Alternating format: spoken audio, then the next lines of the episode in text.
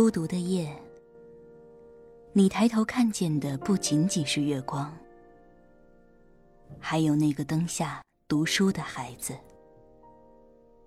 这里是月亮下的读书小窝，欢迎收听月牙读书。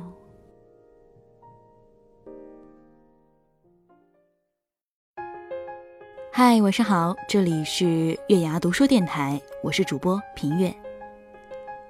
之前在网上有人说过这样一句话，说我们总是对陌生人，嗯，抱以宽容的态度，那么对自己身边最亲近的人，往往要求苛刻。想一想，真的是这样。今天要为大家分享的文章来自我们的老朋友李月亮。欺负对你好的人，可能是世上最蠢的事。那么接下来，让我们一起分享一下他的这篇文章吧。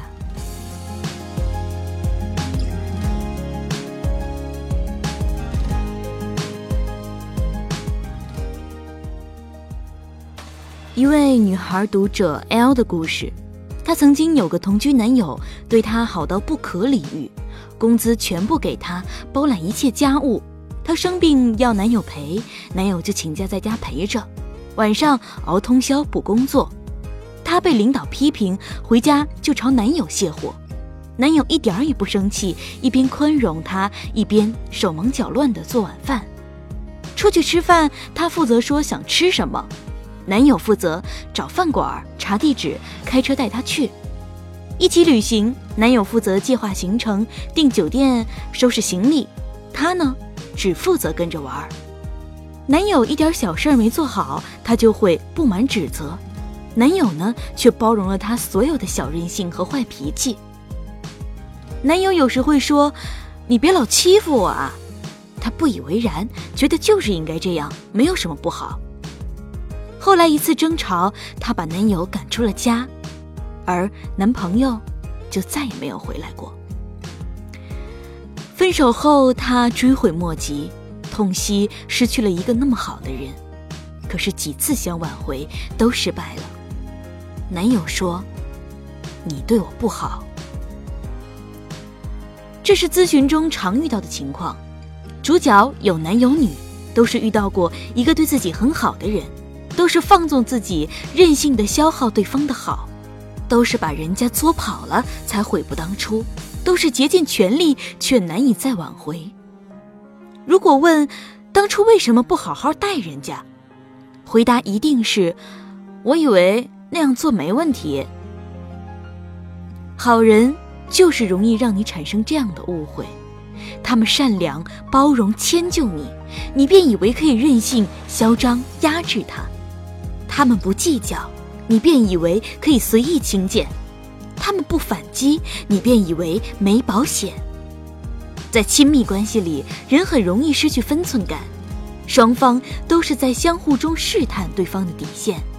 你让一步，我就进一步。昨天他做了饭没生气，今天你就可以让他洗碗，洗碗他没怨言，那好，明天就会把袜子也给他洗。反正他心甘情愿。人性里就是有这种自私和贪婪，会觉得能占的便宜就要占，只要对方不抗议，就认为一切都是理所应当。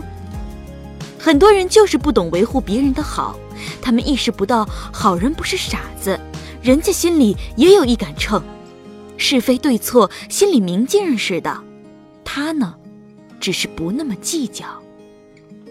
但如果你得寸进尺太过火，他也会问一句“凭什么”，然后调整对你的态度或者跟你的关系，要么抬高自己的底线，不再无条件对你好，要么彻底离开你，去找一个懂得他好的人。世上又蠢又贱的事情有两种：一是对坏人好，二是对好人坏。后者比前者蠢得更甚。别人对你好，你非但不回报，还蹬鼻子上脸，变本加厉，欺负控制人家，以怨报德，是大不智。而这件事我们又常常做，遇不到好人也就罢了，遇到就忍不住得寸进尺，犯蠢犯贱，逼得别人不敢再对你好，然后又后悔。所以，珍惜那个对你好的人，应该是我们活在这世上最基本的原则。怎么珍惜？很简单，他对你好，你要对他更好。他做了饭，你就应该主动去洗碗；他给你花了钱，你就应该陪人家看电影；他对你讲暖心的情话，你就该回他以温情拥抱；他不计较你乱说话，你就该包容人家的小脾气；他宠你十分，你至少要回馈八分，这样人家才敢继续宠你。两个人的关系才有一个良性的循环。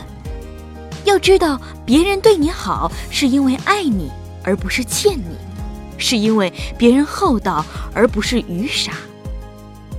大家工作一天都挺累的，他下班了就得钻进厨房，热火朝天的做晚饭，不是因为做饭多快乐，而是人家体谅你，希望你能轻松些。你不可以仰沙发上玩手机，玩的那么心安理得。人家攒钱给你买了新手机，自己用你坏下来的那部旧的，不是因为二手货多么好，而是人家心疼你。你跟异性朋友玩暧昧，人家没吵没闹，甚至没点破，不是他白痴或者无能，而是人家尊重你，相信你能自己把握好界限。你心里得有数，不要沾沾自喜、洋洋得意，觉得自己做的有多么好。人家体贴你、体谅你，你要感恩这样的体贴和体谅，而不是愚蠢的消耗别人的善意。得寸进尺、步步紧逼，是自寻死路。你敬我一尺，我敬你一丈，才是营造和谐关系的正道。如果不想在关系僵坏、破裂后追悔莫及，就不要逼对你好的人心生委屈、怨愤。还是那句话，请善待那个善待你的人。